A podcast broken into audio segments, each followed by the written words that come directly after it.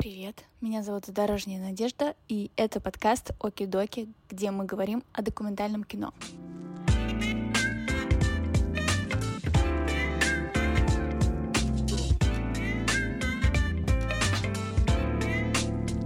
А у нас есть кассета. Хотите посмотреть, как брат женился? Я совершила все возможные ошибки, которые, наверное, может совершить начинающий документалист. Я хочу, чтобы это все слышали. И ты такой, вау, офигенно! Пока я тут сижу на семинаре документалистов, мой сын пошел в детский сад. Смелее надо быть. Ты не поверишь, но тебе очень повезло, потому что я не журналист. Я режиссер.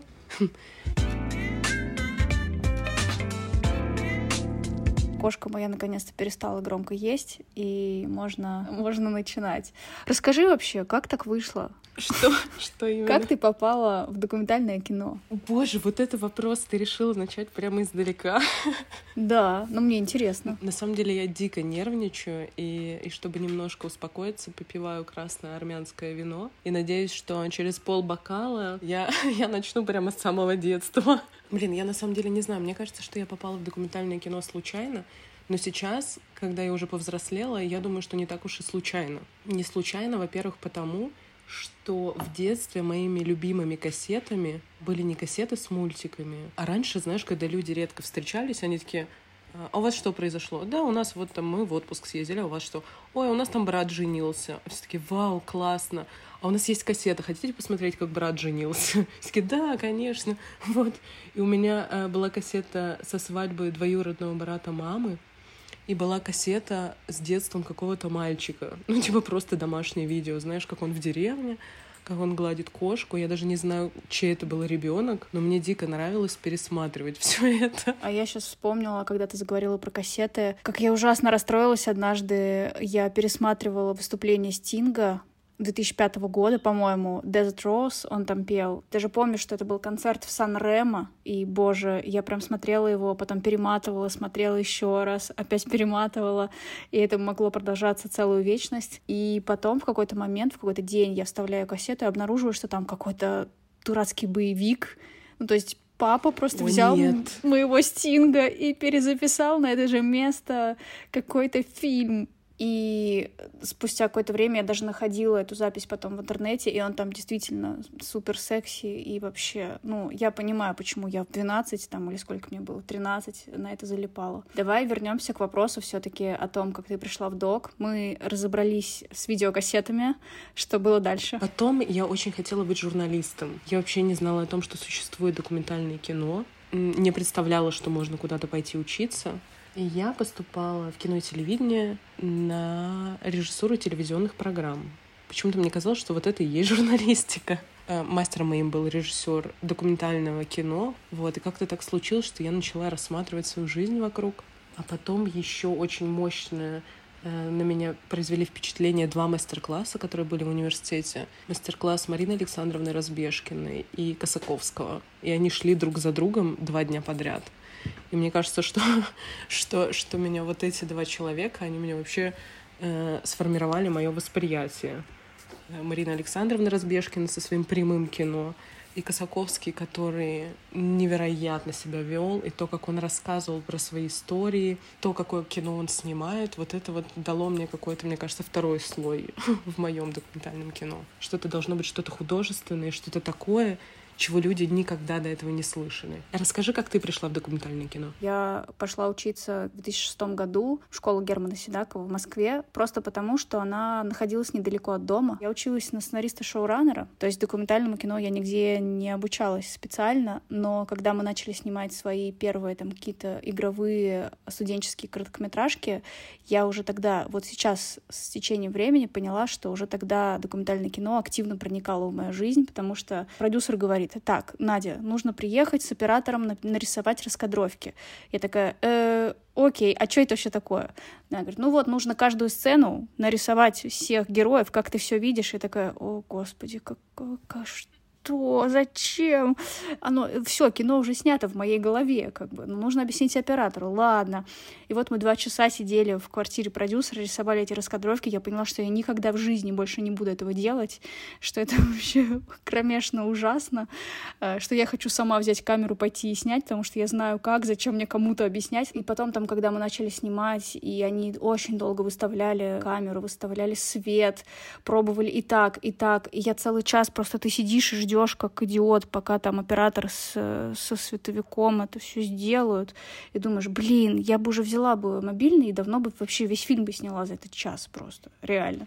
И момент уже ушел. И момент уже ушел, и актеры уже устали, и так как там все были студенты, то все играли, понятное дело, по-студенчески, мягко говоря. В общем, я поняла, что я хочу снимать живых людей, хочу снимать сама, хочу просто взять камеру в руки, пойти и сделать. И так я и сделала. Я закончила э, эту школу, пошла, взяла GoPro и пошла сняла сериал про волонтеров, которые спасают бездомных собак, про девочек. Это был мой самый первый опыт в документалках.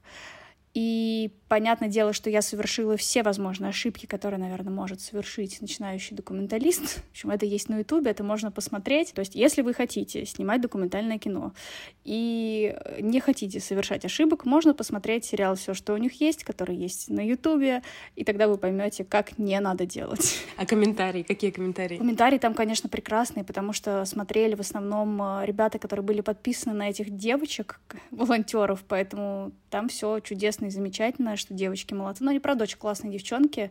И это был тот самый матч э, между автором и героями, который был нужен для того, чтобы вообще история складывалась. Просто я не умела тогда уходить в глубину. Я очень все топорно сделала, очень ну, как бы прошлась по верхушкам, короче говоря. Давай теперь твоя очередь. Что было после мастер-класса Виктора Косаковского и Марины Александровны Разбежкиной? Я услышал вообще абсолютный шок что есть несколько правил в школе Разбежкиной. Нельзя снимать говорящие головы, нельзя снимать природу и нельзя ставить музыку. И это меня так потрясло, потому что я подумала, боже, а что тогда будет в кадре? И я решила, что, ну, если вот ученики у Марины Александровны могут это преодолеть, то я тоже попробую. И начала снимать историю про подростков трудных, которые учились в специальной школе в Петербурге. Школа выглядела как квартира. И мы снимали вместе с оператором и вместе со звукорежиссером. И у меня случилось, э, как это называют, успех новичка. То есть кино прямо разворачивалось у меня в кадре. Этих пацанов выгоняли из школы. Они там э, сидели, курили на каруселях и кричали «Пошло все куда? Пошло все нахуй!» прыгали в воду, один мальчик тонул, и у меня были внутренние этические переживания, что мне делать, он тонет, нужно все бросить и спасать. Но вроде бы он еще не очень тонет, и, и мальчишки, наверное, сами разберутся. Вот, и у меня было такое, но при этом я понимаю, что у меня в кадре происходит жизнь, и что им вообще все равно на то, что я снимаю.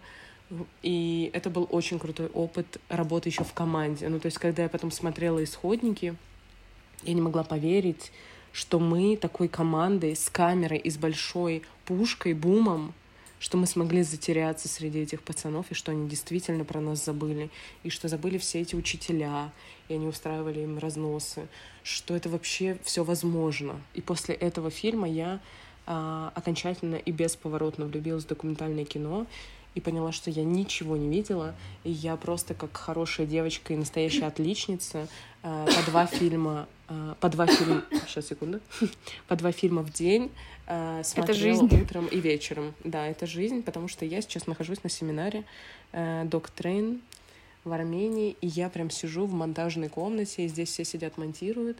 И напротив меня сидит моя режиссер монтажа и монтирует мой материал, пока я тут классно болтаю. Это такой спойлер, э, чтобы дальше слушали. У нас в университете не принято было рассылать фильмы по фестивалям. Как-то считалось, что это что это цацки, которые тебе, как настоящему автору, не должны быть интересны. Поэтому этот фильм как-то сам ездил и что-то получал, но как-то меня очень сильно мастер мой оттормаживал, говорил, что очень страшно, когда молодой режиссер получает какие-то награды, что успех может тебя сломать. И поэтому я как-то не думала вообще о наградах и о фестивалях, и думала только о том, что мне нужно срочно начать зарабатывать деньги. И так как в моем поле зрения была такая очень прямая телевизионная документалистика, а, я попала в продакшн и начала снимать очень много телевизионных документальных фильмов на разные темы. А, начиная там от документального фильма про Росатом для Первого канала, заканчивая сериями документальных фильмов про футболистов. Это позволило мне начать зарабатывать вообще и как-то себя осознавать, что я хочу и что я не хочу. И я очень сильно прокачалась в поиске героя, потому что продюсировала еще очень много съемок когда ты по телефону должен осознать, герой этот человек или нет, вообще стоит отправлять к нему съемочную группу или нет. И я очень прокачалась в понимании, что такое эпизод. Когда ты находишься вместе, у тебя происходит какое-то действие, ты начинаешь улавливать, где у этого действия начало, где у этого действия конец, и что у тебя в середине. Потом еще был дальше путь. На самом деле я не сразу такая бросила телевидение. Нет, я еще поработала Э, в супер крутом журнале Татлер креативным продюсером, пожила в Москве, и потом уже поняла, что все, время пришло. Сейчас или никогда нужно снимать свое документальное кино. И никто никогда не узнает, что я так люблю документальное кино, если я не начну его снимать прямо сейчас. Фильм «Рваные одежды» я как раз начала делать, когда еще работала в модном журнале. Дело в том, что я переехала в Москву, и узнала, что такое настоящая, супер красивая, супер стильная московская жизнь. Все самые красивые тусовки, все самые крутые люди. И меня это немножко начало дестабилизировать. И я находилась вообще во внутреннем конфликте, мне кажется. Потому что я сама выросла в другом месте и видела вокруг себя всегда других людей, а тут ты просто в сливках общества. И, и чтобы... Ну, мои друзья всегда шутили о том, чтобы как-то я выровняла, выровняла баланс — я поехала снимать в ночлежку бомжей и бездомных. Вот, и во время своих отпусков на работе а, я брала своего друга-оператора, и мы с ним ехали в Кострому в ночлежку. Но Леху рэпера я тоже не сразу нашла. Вообще изначально я хотела снимать другого дядьку, и вот я беру своего друга-оператора, Артура Бергарта. Значит, он собирает всю технику, идет снег, и вдруг выходит этот дядька, Юрок, я говорю, слушайте, а мы вас снимать э, приехали. Он говорит, а меня снимать не надо. И уходит. И, и, и я как бы стою, и Артур стоит с техникой, но я надеялась, что Артур этого не услышал, потому что ситуация супер как бы стрёмная. Вот. И тут стоит Леха и курит. Я подхожу к нему. Он говорит, а меня снимать не надо. Я говорю, а что тебя снимать не надо? Говорит, а я не люблю журналистов. Я говорю, Леха, ну ты не поверишь, но тебе очень повезло, потому что я не журналист. Я режиссер, и давай-ка мы с тобой поговорим. И мы с Лехой как-то так э, начали классно говорить, и сошлись мы на теме того, что мне было 26 лет, Лехе 26 лет, и оказалось, что мы прям друганы. что 26 лет иногда просто достаточно для того, чтобы подружиться. И оказалось, что у него он переживает невероятную личную драму, что от него ушла жена, что он записывает рэп, чтобы бывшая жена поняла, кого потеряла, и что однажды он надеется, что эта бывшая жена услышит трек и все поймет, все осознает, все свои ошибки и поймет, какой Леха классный. Дура она, блядь, все сама проебала. Нельзя так говорить, раз женился, значит любил.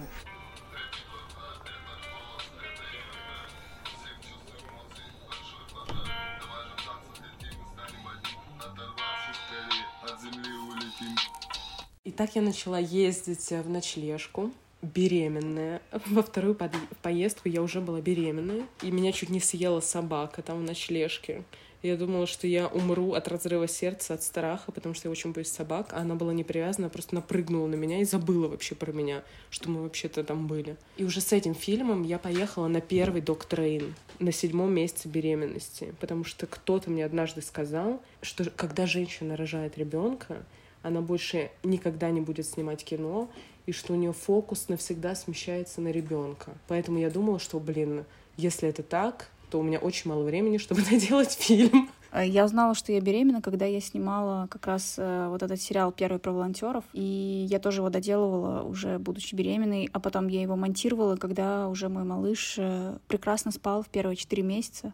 Я спокойно ночами там до двух, до трех монтировала, потом ложилась спать, и мы с ним часов до 12 дрыхли. Ну, так было прекрасно. Но у тебя не было никаких страхов, тебе никто ничего такого не говорил? Слушай, нет, у меня были, было пару подруг с детьми, и они мне, конечно, казались странненькими, но, ну да, там, может быть, какие-то фразы проскальзывали в духе, ну, родишь, поймешь, там и так далее. Но прям никогда не нагнетали, не было такого, что все, ты родишь и станешь мамой, и короче, больше никакого кино. Ну, потому что, наверное, кино и не было в моей жизни. Ко мне даже кино-то пришло, когда я забеременела. То есть, мне кажется, наоборот, мое материнство, оно меня супер подвинуло куда-то в сторону того, кто я вообще есть. Это такая правда вообще. Я хочу, чтобы это все слышали, что когда у тебя появляется ребенок, не то чтобы ты по-другому начинаешь думать. Конечно, ты начинаешь думать по-другому, но как будто бы шире. Есть теперь больше тем, о которых ты можешь что-то понимать. И люди для меня, у которых сейчас есть дети, для меня вообще в другом понимании жизни находятся. Ну, то есть, когда я встречаю человека, у которого есть ребенок, я понимаю так, мы прошли примерно один и тот же опыт, и мы с ним ближе, чем с человеком, например, у которого нет детей. Да, это, возможно, немножко как-то как будто бы, ну, типа не снобски, а как-то с высоты, типа, моего опыта, знаешь, звучит. Э, действительно, как будто бы такое пере, переосмысление и переиначивание фразы «родишь, поймешь», но это действительно так. Там родительство, неважно, не материнство, отцовство тоже очень меняет людей и добавляет объема вообще пониманию жизни. А сколько твоему ребенку? Сейчас год и восемь. Он уже пошел в детский сад без меня, пока я тут сижу на семинаре документалистов.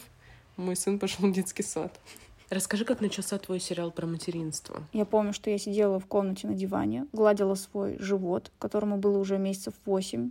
И в какой-то момент я сижу и меня как-то резко пронзает мыслью, а что вообще дальше делать? Ну, то есть, а во что я вообще ввязалась? А я очень уже, наверное, год или даже больше была подписана на одну маму из, э, в общем, это была женщина, она жила в Подмосковье в маленьком синеньком домике с пятью детьми. И у нее, в ней было столько свободы, у нее был такое вот ощущение материнского полного дзена, и я думала, господи, она, у нее пятеро детей, и она такая вообще, а вот я кофеечек варю, а вот я под музычку гуляю. Думаю, в чем ее секрет вообще? Я тут с одним иногда зашиваюсь, с ума схожу и умираю просто, готова вечером лечь э, лицом в подушку и лежать, пока не засну. А, как бы, а, а как она с этим справляется? Я ей написала «Привет, Кристина, э, меня зовут Надя, я режиссер-документалист, хочу снять сериал про мам, а потому что мне интересно, в общем, разобраться, какие бывают мамы и как вообще это все у тебя устроено. Она сказала, При привет, да, конечно, я не против, приезжай. У меня уже тогда ребенку было года два, наверное. И все, я к ней поехала, я провела с ней день. И потом еще разочек я к ней приезжала, тоже провела практически весь день. И вот с этих э, полутора дней ну, там не знаю, сколько было часов материала, я собрала такой драфт, там получилась прям история, на удивление. Собрала заявку, сделала режиссерский там тритмент, э, как я все это вижу, весь этот сериал, отправила это все на старт, и мы уже потом совместно со стартом сделали сериал. А скажи, пожалуйста, с кем был Гордей в это время?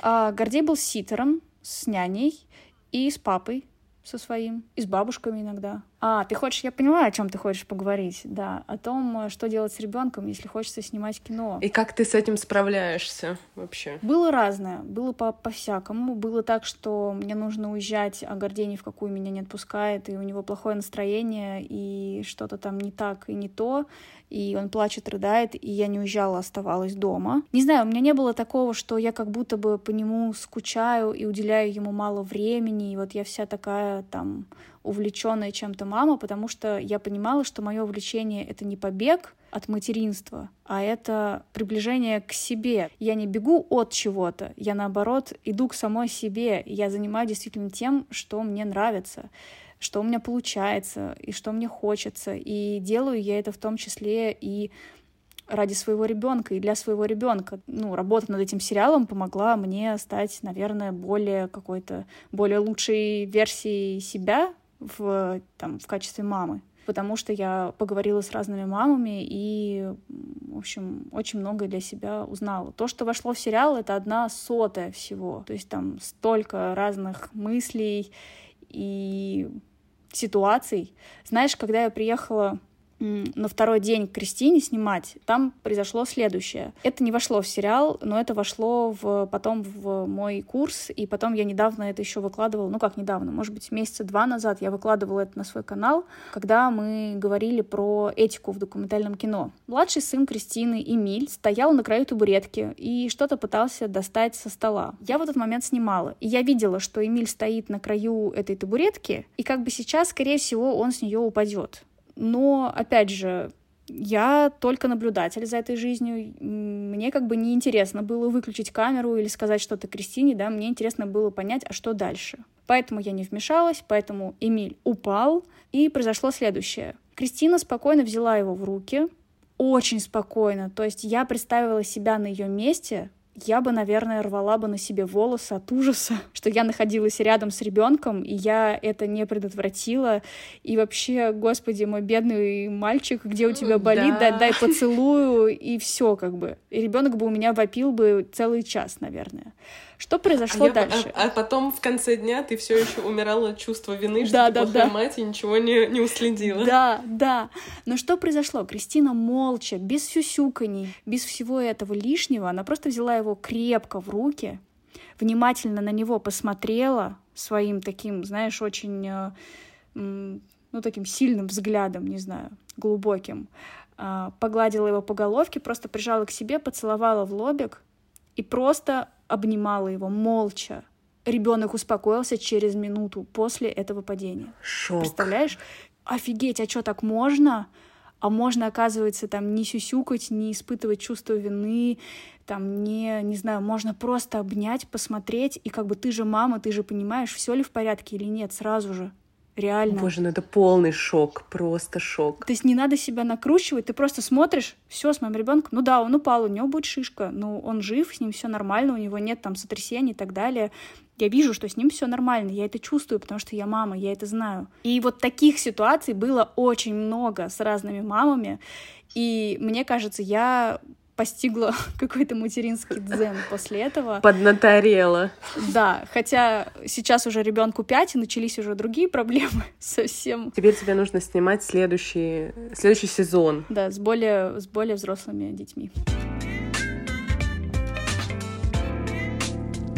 Ну давай еще вернемся к рваным одеждам. Что там было интересного в процессе съемок? Я нашла бывшую жену Лехи. Так. Леха очень много о ней говорил, и он так вообще подробно рассказывал всю историю их отношений, что я подумала, что для фильма будет полезно услышать ее сторону. И ее очень сильно задело, что про Леху вообще снимается фильм, что снимается про Леху, а не про нее. Потому что она же классная, она его бросила. Почему не про нее снимается фильм? Я выследила ее в каких-то комментариях ВКонтакте и написала ей. И она сразу же согласилась встретиться, и она мне вываливала всю свою историю так, что вообще-то кино отдельное можно снимать про нее. И она послушала песню Лехи у меня в эпизоде в кино в первый раз. Вот. А чем все закончилось, вы можете посмотреть в моем фильме. Да, кстати, потом Леха встречался с ее этой подружкой, с которой она сидит э, на речке. Прекрасно. Представляешь? Потом он женился, я была у них в гостях. Да ну, ладно. На другой девочке. Да, он женился. Сейчас уже развелся. Так что у Лёхи очень бурная личная жизнь. А при этом каждый раз, когда мы встречаемся, он начинает нашу встречу с рассуждения о том, звезда он или еще нет. Слушай, ну Леха, я так думаю, в восторге, да, от того, что в какой-то в один из дней своей, своей жизни к нему подошла девушка, представилась режиссером, и начала снимать о нем кино. Нет, я думаю, что это действительно очень сильно повлияло на него. И мы хорошо очень общаемся, и я его иногда выручаю. Не знаю, осознает ли он вообще. Ну, не знаю, нужно ли вообще, чтобы он что-то осознавал. Мне кажется, это матч с двух сторон. Он тоже мне много дал. И на самом деле, когда я смотрю фильм про Леху, а, я вижу себя. Расскажи про DocTrain. Что это вообще такое? Док Трейн, насколько я знаю, проходит уже четвертый раз. Так, моя режиссер монтажа собирается куда-то уходить и собирает свои вещи. Настя, ты все? Конечно, все это время видела. Все смонтировала кино? Да. Все, у нас кино смонтировано. Yeah. Как бы вот, за шесть дней вы можете смонтировать полнометражный художественный фильм. Да, Доктрейн при поддержке Гёте-института. Сюда ты можешь приехать со своим фильмом и довести его до какой-то новой стадии. И вообще, когда ты очень долго монтируешь, э, тебе дают невероятный новый взгляд какой-то, который поможет тебе выйти из болота. Но мне повезло, потому что я все еще не в болоте. Я вообще-то еще нахожусь в съемках, и у меня предстоит еще две экспедиции — я как будто бы сейчас, у меня есть возможность все собрать и понять вообще, про что я снимаю кино, в какую сторону мне идти. Во всяких чатиках документалистов в Телеграме появилась информация, что вот будет новый доктрейн, тебе нужно отправить равкат, тебе нужно заполнить заявки на русском и на английском, синопсисы, тритменты. Ты все это собираешь в кучку и отправляешь до определенной даты. Очень важно соблюдение вот этого дедлайна, потому что если ты позже отправишь, тебя уже не возьмут. И потом ты участвуешь в конкурсе, потому что куча людей хочет попасть на доктрейн, и тебя выбирают как будто ты снова поступаешь в университет. Не знаю. И где это проходит? Сколько там нужно находиться? Этот доктрейн впервые, по-моему, проходит в Армении, в городе Дилижан. Мы приехали сюда 31 августа и уедем 10 сентября. То есть это мощные 10 дней очень, очень продуктивной работы. То есть я не вылезаю из монтажки вообще. Я еще не видела город Дилижан. Расскажи, кто в этом году тьютеры? Тьютеры те же самые, что и в прошлых годах. В одной группе Марина Разбежкина, Кирилл Сахарнов и Илья Томашевич. А, а другая группа немецкая. Там Арне и Лена Рем. И они тебе помогают что-то дальше делать с фильмом. Смотрят твой материал, задают тебе всякие супер неудобные вопросы. Например? Ну, например, меня спросили, почему ты хочешь снимать этот эпизод пять дней, а не один. А, я три раза ответила разные вообще ответы и поняла, что я, кажется, не очень понимаю еще, зачем мне вообще нужно снимать этот эпизод. Мне дали супер классное задание сделать карточки фильма.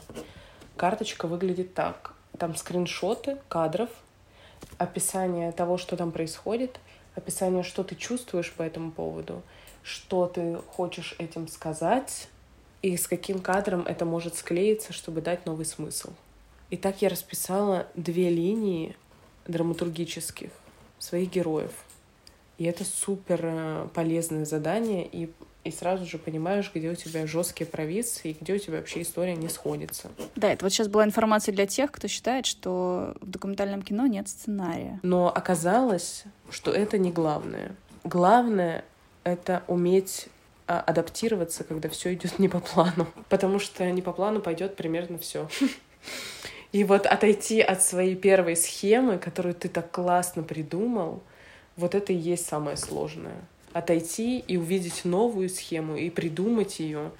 Вот это вот оказалось, что вот я сейчас вот на этом этапе. Мне кажется, это самый вообще самый кайф в работе с документальным кино, когда ты придумал что-то гениальное, какую-то там классную идею э, на тему, которая тебя очень сильно волнует, действительно волнует, с героем, в которого ты влюблен, и вот ты в это все погружаешься, и тебя так по макушечке так стучат, пум-пум-пум. А теперь разворачиваемся на 360 градусов, и, и ты такой, вау, офигенно! Это если вкратце э, описывать работу над документальным фильмом. У меня сейчас, наоборот, такой в смысле разворачиваемся. То, что я придумала, гораздо круче, чем то, что вы мне предлагаете здесь. И давайте, может быть, просто вернемся в мою схему, говорю я реальности. А реальность как бы мне вообще такая Чего? Мне миллион раз сказали, Лена, отключи голову. Все, хватит. Больше нельзя думать. Нужно просто наблюдать и смотреть. Нельзя ждать от героев чего-то большего, чем то, что они тебе дают. Нельзя разочаровываться. Ну, то есть нужно просто поверить в реальность и идти за ней.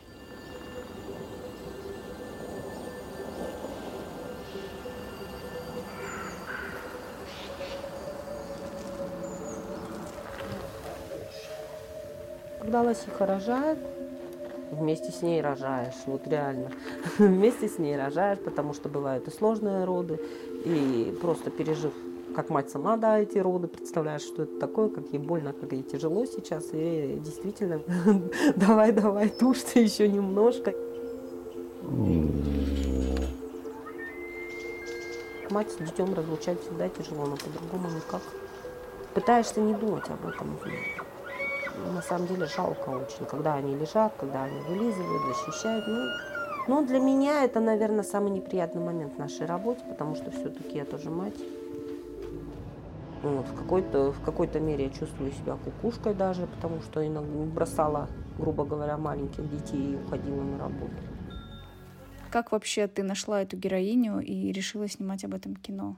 Каждый год я ездила на лоси ферму с классом со своим. Мы там ходили вдоль забора заповедника и слушали, как взрослые женщины принимают роды у лосей и потом доят этих лосих и выдают себя за лосят. И как бы в детстве, когда ты живешь с этим каждый год, ты вообще не воспринимаешь это как что-то уникальное и невероятное. А я, когда родила, я подумала, так, забирают лосят от лосих и потом выдают себя за лосят. Что?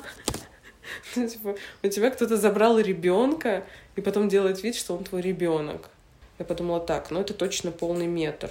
Значит, снимать его долго.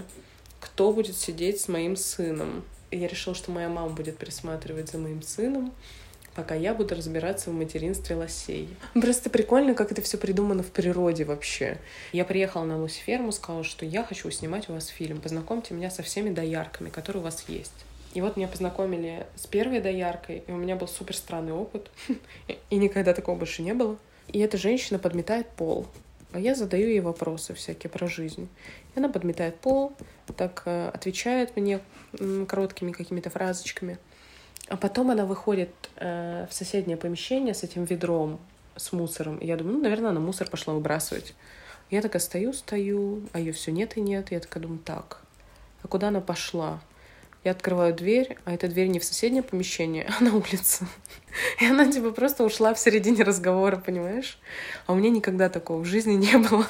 Вообще читала исследование, что человеку э, не свойственно уходить в середине интервью. Ну, то есть какой бы неудобный вопрос ты ни задал, нужно иметь какую-то невероятную силу воли, чтобы просто уйти. Ну, типа, поэтому это практически невозможно. Ты можешь задавать любые вопросы. А я даже ничего такого не спросила. А она просто ушла. Я абсолютно потрясенная. Э, захожу в соседнюю коморку, говорю, э, давайте, пожалуйста, чаю попьем, а то как-то мне не очень хорошо. И вот там женщина, которая была, она ставит чайник, а, мы пьем с ней чай, и мы начинаем с ней так круто болтать, мы просто два часа ля-ля-ля-ля-ля-ля, и вот потом оказывается, что это вот моя доярка Катя. И мы с ней два часа просто проговорили, и через два часа она меня спрашивает, а, а ты, собственно, кто? Вот. Я говорю, ну я вот тут кино придумала снимать. А, кажется, буду тебя снимать. Как это вообще повлияло на твое материнство? А у нее есть сын и дочь уже взрослая а сын сейчас учится в кадетке. Вот я решила следить вообще за ее отношениями с лосихами и за ее отношениями с сыном. И у меня были какие-то особые вообще ожидания. Но я всегда очень много себе придумываю и как-то слишком идеально вижу мир, что у меня произошла максимальная несостыковка. Мы хотели снять идеальный эпизод из ее материнской жизни, как она с сыном катаются на велосипеде, закат, но никак не получалось. Ну вот ничего не сходилось никак, и съемки все время переносились. И вот когда съемка этого эпизода перенеслась уже в третий раз, мы уже опустили руки, и мы с моим оператором-постановщиком Мариной сидим на крыльце у этой доярки Кати и понимаем, что мы уже не будем снимать эпизод счастливого материнства, супер грустное. И тут Марине начинают приходить э, в WhatsApp видео с ее дочками, которые поют, и веселятся. А мы десятый день сидим уже в этой деревне.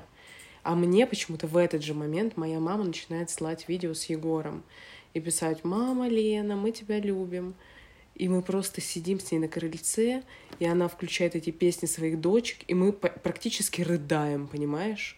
Что мы э, могли бы сейчас проводить время со своими детьми, что мы хотим снять идеальный эпизод из материнской жизни моей героини — при этом ничего не получается. И это просто какой-то абсурд. Ну, типа просто сюр, понимаешь? Ты хочешь быть в это время со своим ребенком, у тебя ничего не получается, а твоя героиня не хочет проводить время со своим ребенком. Но она просто другая мама на самом деле, понимаешь? Просто она другая, а я такая. Вот, и поэтому я жду, что вот сейчас У вас же есть возможность покататься на велосипедах. Это же классно. А ей классно в этот момент заниматься какими-то своими делами, а ему своими делами. И им сейчас не хочется быть вместе. А я хочу их снимать, как они вместе, как им классно.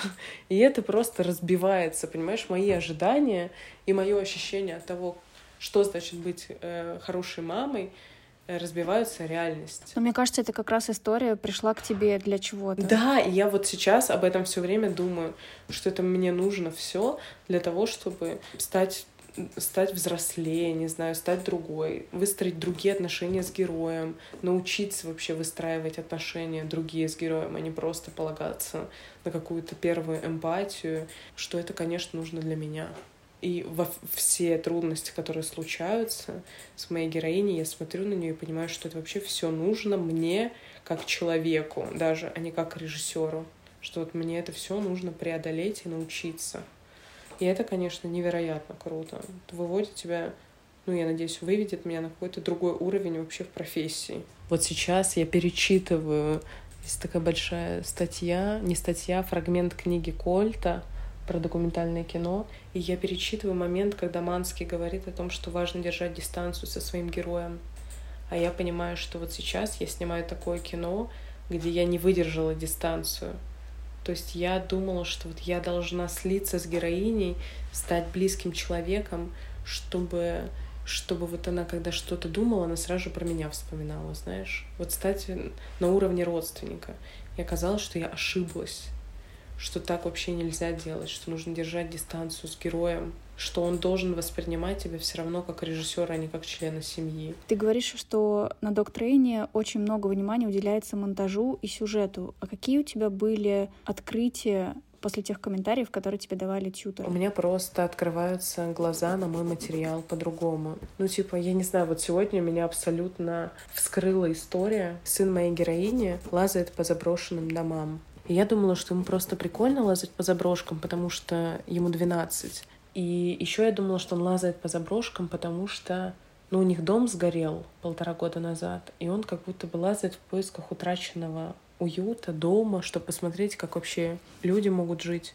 А сегодня мы смотрели материал, и он находит игрушки в этих домах, понимаешь? Потому что его игрушки сгорели. И одна из игрушек, которых он находит, это советская военная машина со звездочкой. А через несколько месяцев у него будет присяга. То есть как будто бы даже игрушки наводят его вот на такой единственно возможный путь для него.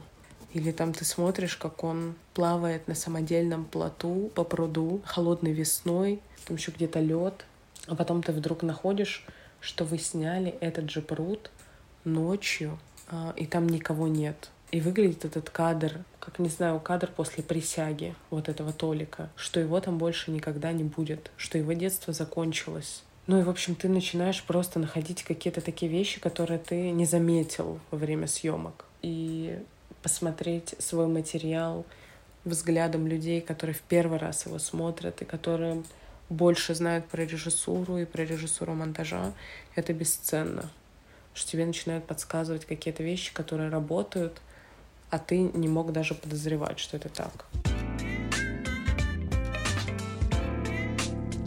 А как тебе кажется, вот эта мысль, что документальное кино — это ступень к игровому? Нет, я отрицаю, вообще я супер против. У меня была ужасная история, я просто очень разозлилась. Я в Москве показывала на докере фильм про Леху рэпера, и там были вопросы из зала. И одна женщина говорит, а там была серия фильмов, потому что они короткометражные. И вот она всем режиссерам, которые стоят на, на сцене, говорит, ребята, сняли такое классное документальное кино. Когда вы наконец-то собираетесь снимать игровое кино? Вот ваше бы высказывание, да в игровое кино. Но же так в России вообще плохо сейчас с молодыми режиссерами. Я понимаю, что я не могу объяснить человеку, что документальное кино — это вообще отдельный жанр, что оно самодостаточное, что это неплохое игровое кино, или что это не твоя первая ступень, прежде чем снимать игровое кино. В общем, для меня это отдельный жанр, и я очень люблю документальное кино, но мне нравится игровое кино просто как, как возможность снять то, что ты не мог снять раньше — ты был в каких-то моментах и понимал, что то, что сейчас происходит, вот ты бы снимал прямо сейчас. Но тогда ты был ребенком, или тогда ты вообще еще не осознавал себя как режиссера. Какой совет ты можешь дать начинающим документалистам? Мне кажется, что важно быть внимательным и, и постараться записывать классные истории, которые у вас есть, которые вам встречаются. Может быть, они вам когда-нибудь пригодятся. Вообще лучше формулировать, вот. Наверное, вот такой совет.